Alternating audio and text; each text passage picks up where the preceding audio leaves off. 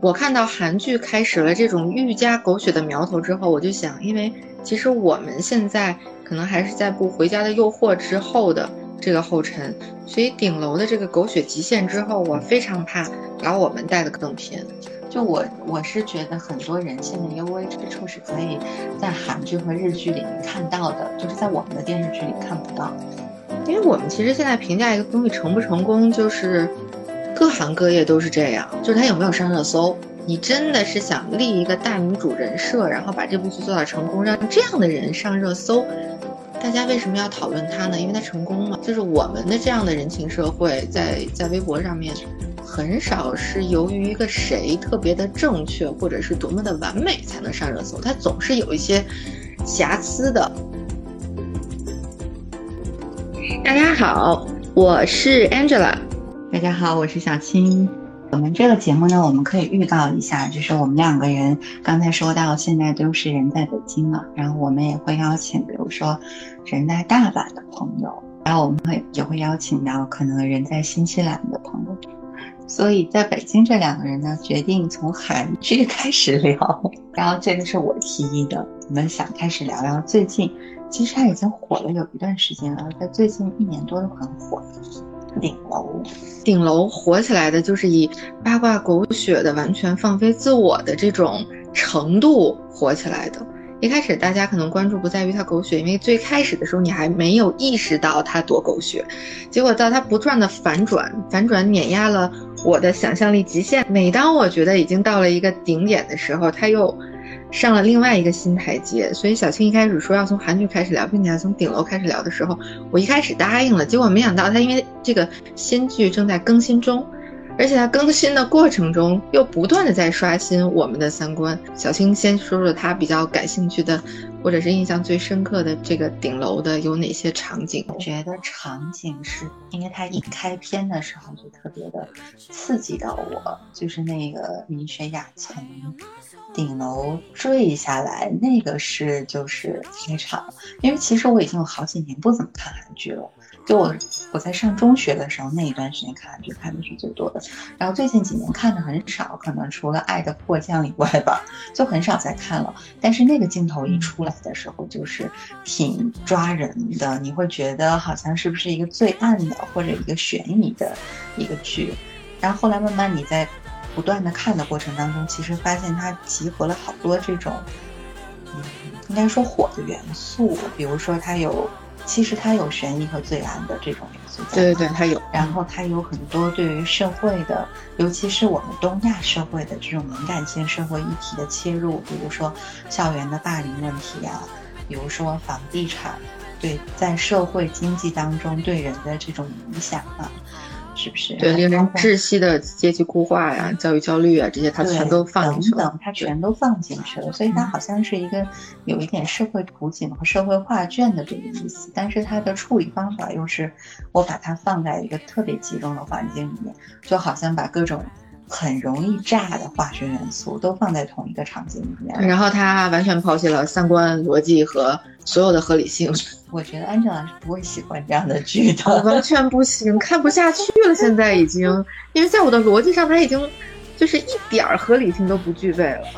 他就是一个没有逻辑的人，你知道。但是我个人觉得他很触动我的是，其实某些某些场景，像刚才聊到的那种画面性的刺激感，以及到第三季了，呃，这个。很坏的这个男一号朱丹泰，然后他这个写的他的女管家是很爱他这个人的，暗恋他很多年，然后兢兢业业的在为他服务，把他照顾的特别周全。但是等到最后这个怎么说，这个女管家因妒成恨的时候，然后死掉的时候，对于这个朱丹泰来说，他是怎么说的？我觉得那个台词我印象特别深，我也觉得演员的那个表演是很。精妙的，他就说了一句：“哎呀，真可惜，以后我就吃不到他的安康炖鱼了。”你知道这个？我觉得人和人之间的这个，你说生命是平等的吧？但是，可能不管不管这个人，这个可能身处身处在这个底层的人，他付出了多少情感啊、时间呐，然后他这一生啊想为一个人服务，但是对于对于这个自以为是站上了制高点，或者说至少他真的在这个社会的权利和金钱上面站上了制高点的人来说，你对他的意义可能就是我吃不吃得上这一口安康炖鱼而已。这个东西是很就是很刺激人的，所以就是我觉得编剧有的时候是说好的编剧，或者说像这种能写出就是能。能颠覆大家三观和逻辑的编剧，但是在那个那个之外，有没有对人性的这种体察，或者有那有没有那么一点触动？就那个还是还是很打动我的。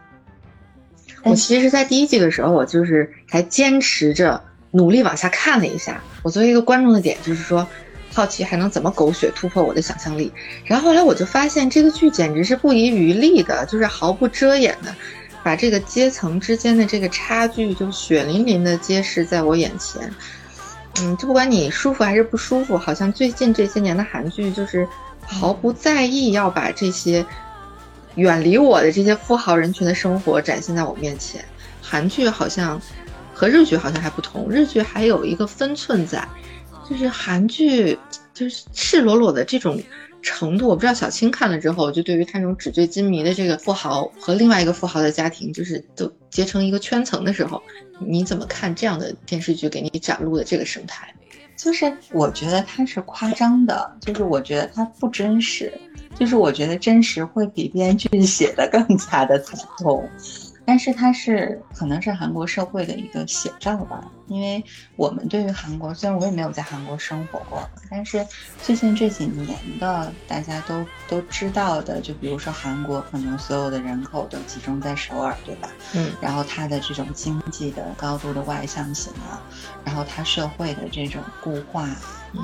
它有很多个折折射的面吧，所以这个社会问题都都是存在的。然后我觉得编剧嘛，也是从生活当中汲取这个养分，所以是想把这个反映出来。但我觉得有这样的渠道是好的，就至少还大家在关切这个事情，大家试图能够去打破这样的东西。你看日本的话，除了前些年。也不是前些年这么说，也有一段时间了。就半泽直树最出火的时候，离现在也快十年了吧？嗯，可能那个是大家对于很固有的一个社会的，它还不是圈层，它是对一些固有的社会文化的一个固有的一些约定俗成的体制的一种反抗。但现在日本也太不开那种东西，就好像已经很安心的待在了这个大家非常固化的这个状态之下。然后韩国给我的感觉好像在煲粥，或者像地壳。运动一样，就是在风平浪静之下，它不断不断的在发生着这个这个涌动。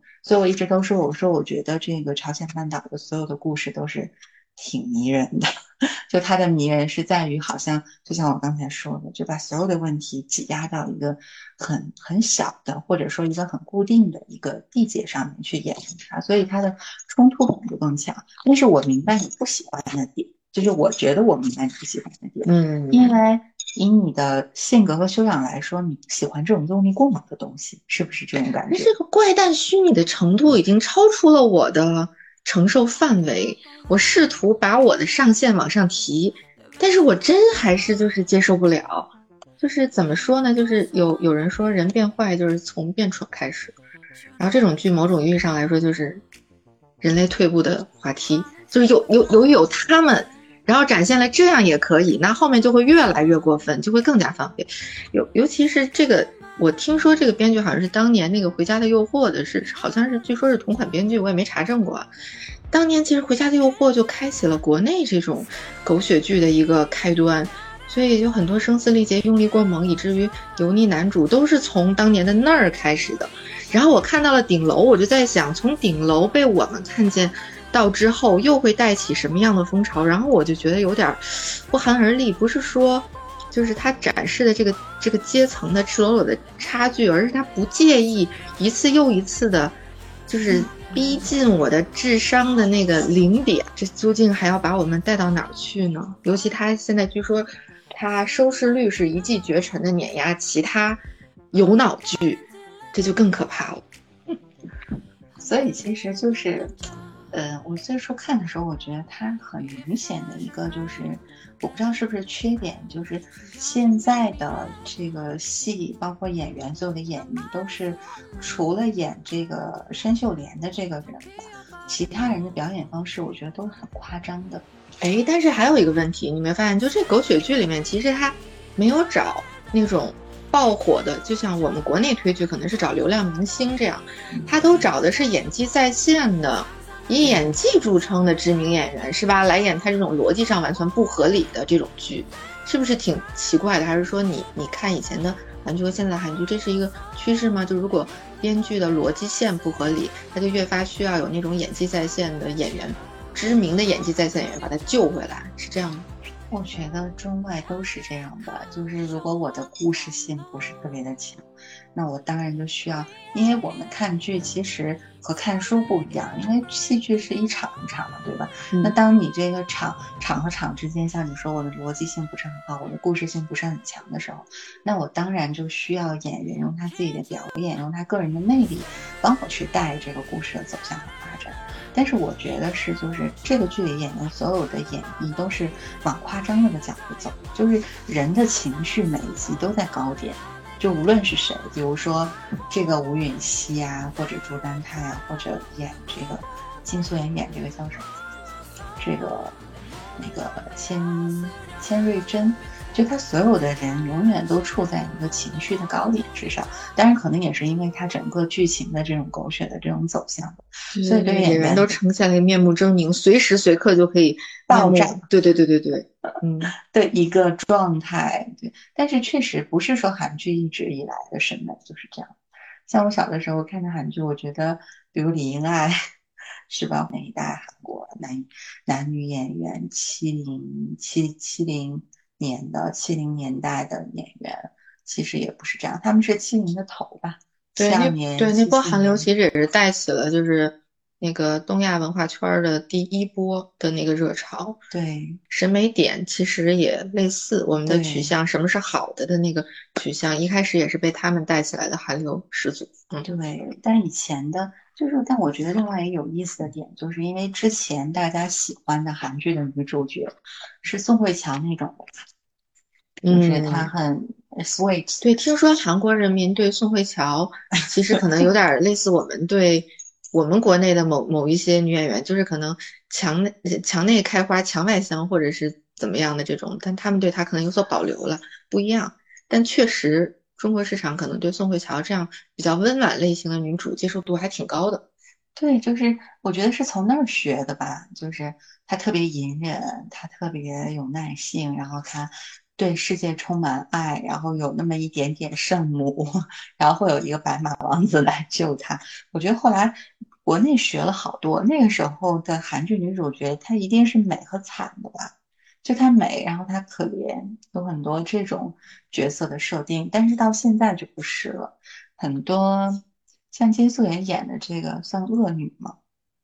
她好像一直都只演恶女吧，好奇怪啊！虽然她长这么美，而且本人据说是傻白甜那种的。对，说她本人是比较傻白甜，但是她演这个恶女确实很出名。但是申秀莲那个演员其实演的这个申秀莲，她也只是就是她外表是温暖的，但是她的性格。其实也不是傻白甜的那种性格，所以其实对于女性的角色的塑造上，我觉得有那么一点突破。但是就是金素妍，确实我看到她的时候，我觉得有看到岁月的痕迹。然后就是脸确实还是跟年轻的时候略微有一些许差别，但其实也算是保养的不错了。要不然以这个岁月的侵蚀来说，怎么可能二十年都不变样呢？是吧？也是用也是用功了。有些人。真的求生欲太强了，我没有这样的求生欲，就是不是因为他最早的韩剧，我可能就是我特别喜欢的《夏娃的诱惑》，我到现在都印象很深，就是他站在那个英国国会议事堂前面去报新闻的时候，那个就是对于对于我来说，他和。呃，比如凤凰卫视的一些早期的女主播，是我对女主播的那个 印象和认知，就是非常美，然后能力非常强，非常干练。然后我还记得是是她吧，然后就是当时我我觉得韩剧这点是有意思的，就是她在很多比如言情剧或者很多这种嗯，我们喜欢的类型片的这个外壳之下，它会插进去很多他们的这些很硬核的东西。就比如我刚才说，在那个时候，嗯，金素妍可能站在那儿报新闻的时候，就说啊，这一刻我们感觉到南北韩统一的脚步近了，就会有这样的话和台词，包括他们。坐在那个主播台前面播新闻的时候，然后我现在都记得说什么啊，这个，比如说我国的我。这个大韩民国的总统谁谁谁，然后什么什么组织或者哪个哪个部门，然后今天出面表示说，在基于这个同胞和人道的这个关怀之下，然后想要援助北韩的食粮问题。当然，我是我不是这个立场，我是在重复 这个当年电视剧里的台词。所以这个是有意思的，就他会在里面夹带很多的私货吧？我觉得他会夹带进去，然后会让你记住这个东西。你觉得呢？你觉得我们的电视剧里有吗？其实我们我们的电视剧里好像做不到这种。我看到韩剧开始了这种愈加狗血的苗头之后，我就想，因为其实我们现在可能还是在步《回家的诱惑》之后的这个后尘，所以顶楼的这个狗血极限之后，我非常怕把我们带的更偏，因为它已经验证了市场是吃这一套的，尤其是亚洲文化的那个。辐射源头啊，韩国其实每一出韩剧或者是一文化现象，或者是他的唱跳组合的团体出来，都能辐射度很广。他等于是开了一个头，后续怎么样，就是我们就得用时间再来检验。顶楼，我觉得我不能说他是开了一个好头，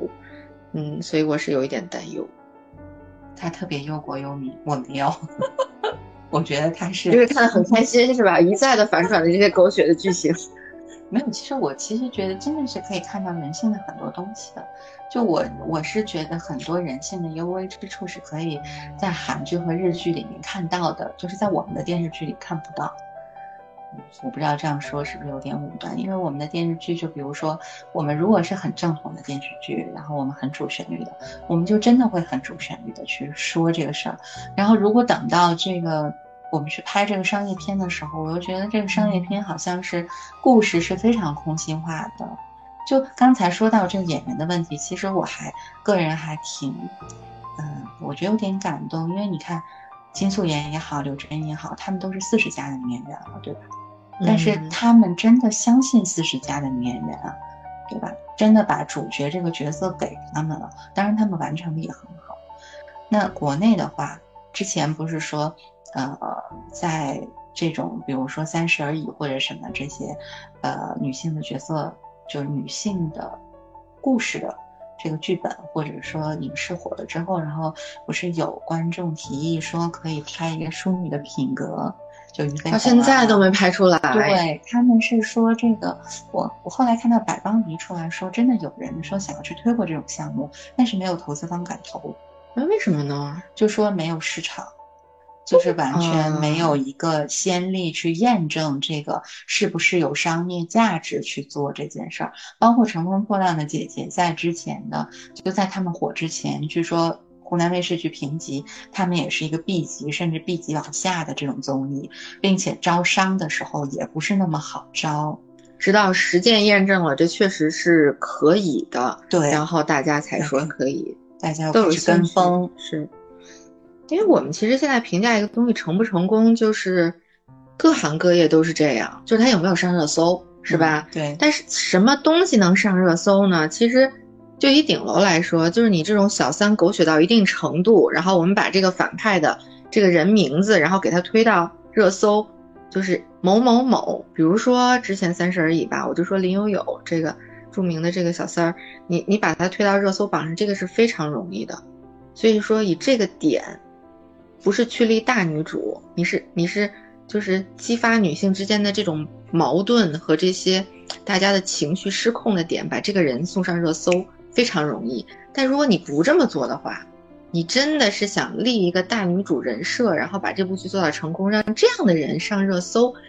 大家为什么要讨论他呢？因为他成功嘛。大家好像不是，就是我们的这样的人情社会，在在微博上面。很少是由于一个谁特别的正确，或者是多么的完美才能上热搜，它总是有一些瑕疵的的点，对吧？或者不是就是黑料猛料，它才能上热搜。就是它有刺激到对，所以大女主成功的那种向上的很难上热搜。那你上不了热搜，你就不能证明你这个项目是成功的，对吧？所以我倒是理解为什么要投这个，他找不到人，确实很难。但是有，这也是一个有意思的问题，就是什么叫做他们的前期调研和他们的这个数据呈现，这就是一个问题。那。你你此前没有过这个类型的时候，你怎么去做市场调研，也没有办法去证明大家对于这个东西的一个接受度和一个满意度。包括你如果说，那比如说这个这几个人都是四十加、四十五加的，然后你说你现在在互联网上，比如互联网人群可能是十八到二十四的，那比如说像像比如外网 Facebook，大家说哦，Facebook 用的人群是十八到三十五岁的这样一个人群，那如果说这个。你用这个方式去评断这个项目有没有价值的话，比如你做一个调研，那这个群体可能就就不是这个群体，就不是这个收视群。就你收集的那个 data 本来就立不住了，所以它的结论呢？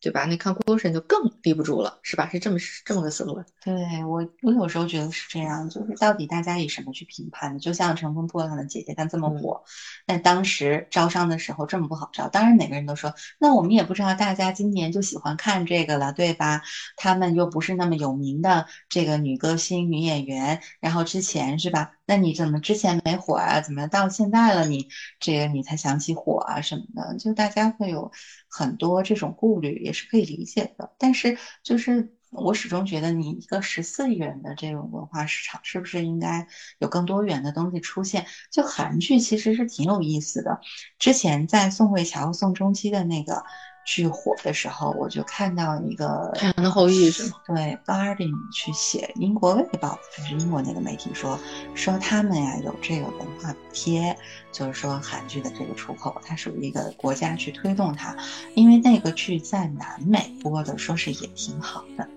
那等到这个后来最近两年，我又看到说，其实蒙古蒙古人是很喜欢这个。韩剧的，就是它的这个粉丝群体的这个广泛，你是很难去想象的。当然，他们说，因为韩剧第一是它塑造氛围感是很强的，超强。对，它从衣着打扮，尤其是音乐，简直绝了。这要不然怎么能塑造我们的亚洲流行文化方向呢？确实，它有很多要可以借鉴的。它有一个好像是它创造一个虚虚拟世界给你，但同时又好理解。就比如说，对于呃英美的这种欧美的，比如好莱坞的这种电影来说，其实，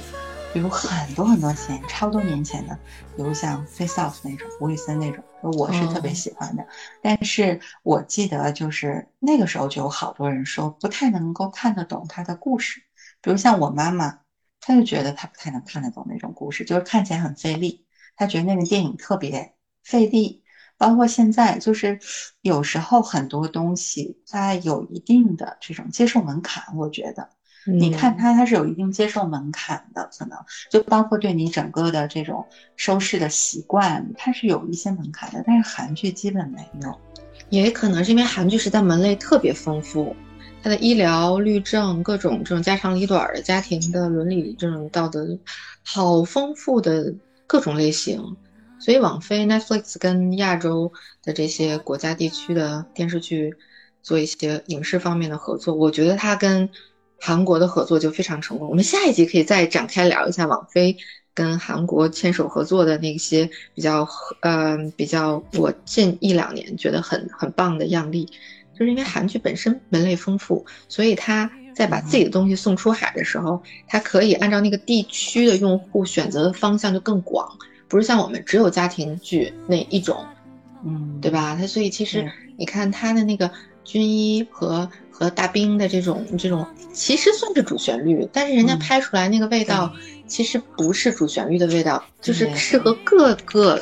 国家地区观众的这个口味。还真是挺厉害的，像《爱的迫降》也非常的主旋律。对对对，其实是的，是非常的主旋律。这个朝韩的设定绝对不是，包括他每一个在朝鲜这个方面的人的这种设定都是很有讲究的。就他的这个高级的这个军官啊，然后包括甚至每天干着这个监听工作的这个人。就他就是从事监听工作的，每天都在监听着这个那个袁彬演的那个角色，朝鲜的一个高级的官员。但是这个人心地又很善良，他又在这个他在他自己的人性和那种摧毁他的体制之间不断的挣扎和辗转反侧。所以就是他们的这种就韩剧的这种体制性的批判，真的是通过对于人性的这些塑造，对于故事性的塑造去完成的。但是我们的如果的批判，我们就直接说出来，就我们所有的好和不好是台词直接给到的，它没有让你就是咂摸的这个余地和空间，台词特别直，而且情节也特别的直直，对吧？它缺少像韩韩剧这种，嗯，就很多的回转，你管它狗血也好，就是失去逻辑也好，它毕竟是你意料不到的那个点。我为什么要一直追着看下去呢？就是比谁的想象力。就是我能不能提前想到那一点？有的时候是特别较劲的观众看剧就会想到，哎，我觉得之后这个剧会这么演了。结果他没这么演的时候，如果你接受或者并且觉得这个他段位很高，你就会追着他看，这也是一个点。所以我觉得可能韩国的观众就是也是是也是一种什么虐恋的这种这种心情，跟着这个这个编剧一一开的这个车一直在往下跑。对，嗯，但是我觉得你刚才说的那个演员选的好，我自己也挺有感受的。而且有一个我我自己有一个点，就比如像柳甄，然后像演这个罗根里的这个演员，包括演申秀莲这个演员，都是有长期的海外居住生活的这种背景，甚至可以说不是纯粹在韩国长大的，都是在他的他的整个成长期都是在海外的。也有，他不是一个，就是我觉得他们演员的来源还是广泛，就我不一定一定是首尔大学艺术系毕业的，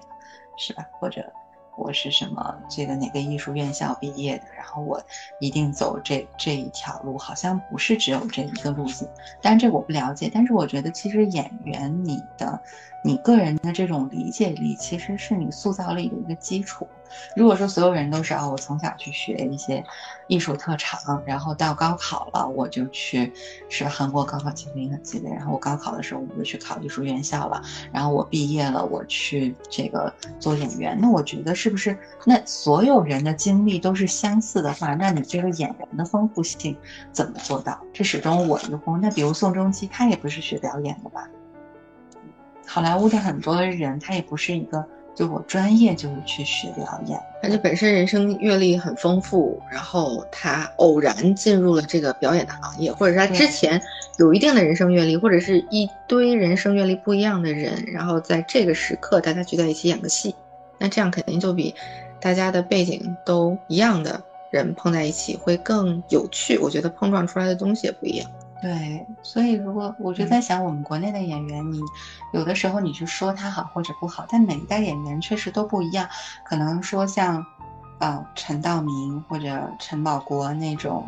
啊，六零后那一代人，他本来这一代人的成长就是曲折和坎坷的，对吧？他进入高等院校或者进入艺术这一行，他是有一个辗转反侧的过程的。那他对于这个职业的看法也不一样，他的人生也不一样。那现在的我就常常看，每一年那个北电中戏那些，包括现在连什么南艺呀，还有传媒大的这个表演，不是都超多的人，然后他变成了新闻哎。这不是吗？就是每次热搜不都要什么最美考生有没有？是因为大家想看就是漂亮的人，然后还能考上这些知名的好专业，到底长什么样？是这个好奇心作祟？你觉得还是还是还是因为什么？我不知道因为什么，就我不明白他为什么要上这个热搜。这是没名的问题，是你又不是选秀，你这个东西弄得像选秀一样，是吗？你这个就我的观念还是你是高等艺术院校的一个选拔性的东西。再说他们去那儿了，其实也进不去考场，都是在外围，在那偶遇了这个，偶遇了那个，就属这种的。然后可能有一些媒体，比如北京的这个这个媒体的话，能找到一些老师去问一问今年的考生，然后说一说表演系老师说一说，其实是在外围打转的一个状态。但是大家好像很有这个窥探欲，所以我就在想，是现在的这个演员这个职业的光环更。更高了嘛？可能也不是职业光环，就是在整理他们薪酬限定之前啊，就中国大中华区的这个钱属属属中国内地可能比较容易拿到高薪酬、可能日韩呐、这些可能都没我们这儿高，所以我们这儿就变成对，就是你前景来看，可能你特别聪明的学霸，你念了个金融出来，这是可能是少数，但如果你就是。读了个表演出来，你也不需要情商，或者在求学的中间多么逼迫你自己，你凭着这个天生一己之力长成的这张漂亮脸蛋儿，你就可以，对吧？就是有一个很好的前景。那这个肯定大家都是趋之若鹜的呀。毕竟其实长得好看的，以中国这个人口基数来说，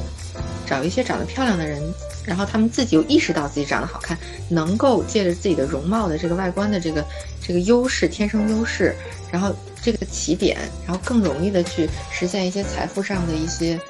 你说不是积累了，这个就是跨越圈层也好，就是很容易，所以大家就想看看未来的这些高薪酬的，同时名利双收的这个演员，在年轻的十几岁的时候长什么样？我觉得这是可能是大家人性的一个共通的点。除了他长得好看之外，还因为演员的这个点以后是高薪的起始，所以他才想看二十年前的这个人长什么样，来满足观众好奇心。复杂，我这个观众是这样复杂的，就是说，就是说，记者主要是去预测未来富豪的，对，其是去办这个事儿的，不是去看谁长得好看的人。Angela 刚才说以一己之力唱的特别好看，我觉得这个一己之力应该不行。就是你刚才在说像素颜二十年没变的时候，其实我忍住了，我就想说大家现在就是 do something 对自己的这个脸做一些正常的维护都是很重要的，所以我就说，如果十几岁的时候就长得好看，对吧？那就是真好看，因为那时候你毕竟为了一个高考前后。医生也是让你监护人来签一些，如果你你变动很大，你大工程来改造的话，你还要家长来给你签这个字。我们一般在十几岁的时候，中国家长还不会办这件事，所以就是天然的美女帅哥在十几岁的时候看他长成什么样，这确实也是大家好奇的一个点啊，是吧？所以现在真的这个艺术类考试，我看到那个网上大家都在关注一些什么考场外卸妆。就现在有一个老师拿着那个卸妆湿巾在考场外看谁花了，看谁化了妆就要把谁的给擦掉这样。可以吗？可以啊，就现场就要把他的妆给卸了。因为我看过这个新闻，这个是哪个地区啊？是北京地区吗？北京地区哦，啊真，的啊？然后这个当时我记得我看有一期马伊琍上节目，还说她以前去上戏做考官，然后她就那个能看出谁能整容，她说她能看得出谁整容了，整容的就不要。然后他的理论是什么呢？说你这个演员啊，你这个脸啊，就是你表演的工具。然后你整容确实是很重要的工具。你整容整好看了一点被被看出来是整容的，确实是有点影响意思到面部就是说。你这个工具已经很多机能都丧失了，限定使用，很多表情无法做得出来。那你怎么能做一个好演员呢？说你的很多微表情啊，你的很多你都你都做不了啊，你这样子没有办法成成为一个好的演员的，没有那种细腻的刻画能力。其实现现而今的女生啊，一一和一些直男，其实大家都对就是面部真的是做了什么？你就大家其实还是有一个天生的那个雷达打开了就能辨别。就如果到了那个程度，确实是也是我们能识别出来的。那样可能就对于演员的这个职业来说，可能一些比较细微的部分，他们确实呈现起来会有问题啊。所以你觉得顶楼里哪个女演员的脸动了？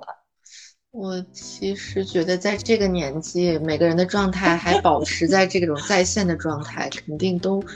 都不可能没动过吧？我是这么认为啊。但是，但是这不也是合理的吗？就是你对职业的这个尊重，你不能让你的这个脸垮掉，肯定还得有一些必备的基础措施。但是我觉得柳真好像没有怎么动，因为其实他能看到，比如说他有一些表情的时候，他的眼袋和皱纹其实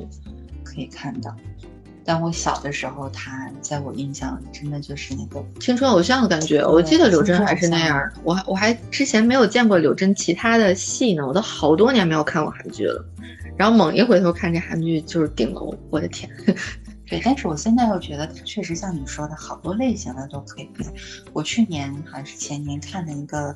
呃，崔始源演的《各位国民》，其实是政治题材的，我还挺喜欢的。就是他怎么从一个骗子当上国会议员的。韩国人民对于国会议员是有多么的看不起，然后各种人 都都都都可以当国会议员。嗯。对，我说这韩国人民这个剧本写的，老婆是个警察，就和他演这游戏的那个女演员是警察，然后他每天还要骗着他的老婆，还要当着这个国会议员，所以就是很荒诞。但是在荒诞之中，让你觉得有一些真实。就像这次，我觉得他这个全员恶人的设定也挺带感。其实这里面好像没有什么我们通俗意义上的所谓的好？对，这就是我质疑这部韩剧存在意义的另外一个点，就是你好歹做一件事情是要带给人希望的，一点些微。些许的微光，你总得有吧？这简直没有一个呀！所以它存在的意义是什么？所以我就说，这是，这是人类的这个人性的滑滑梯的开始，真的不是一个好开始。全员没有一个好人，所以我觉得他这个结局是一个很难的一个结局，就是你，你到底怎么去？这些人的结局，比如说到了可能第二部和第三部的第三季的头是他们都进了监狱了，对吧？我们以为是不是就是一个结束，然后这些人还都能出来？对，所以我就说嘛，咱们现在说顶楼，所以就是完全不能带情节，也不是说为了怕剧透，而是怕它翻转的这个厉害程度，我们现在根本兜不住它，所以我们就走着看，说不定等第三季的这个结束了，然后。呃，在我们意料之中或者意料之外，我们到时候再来录一期。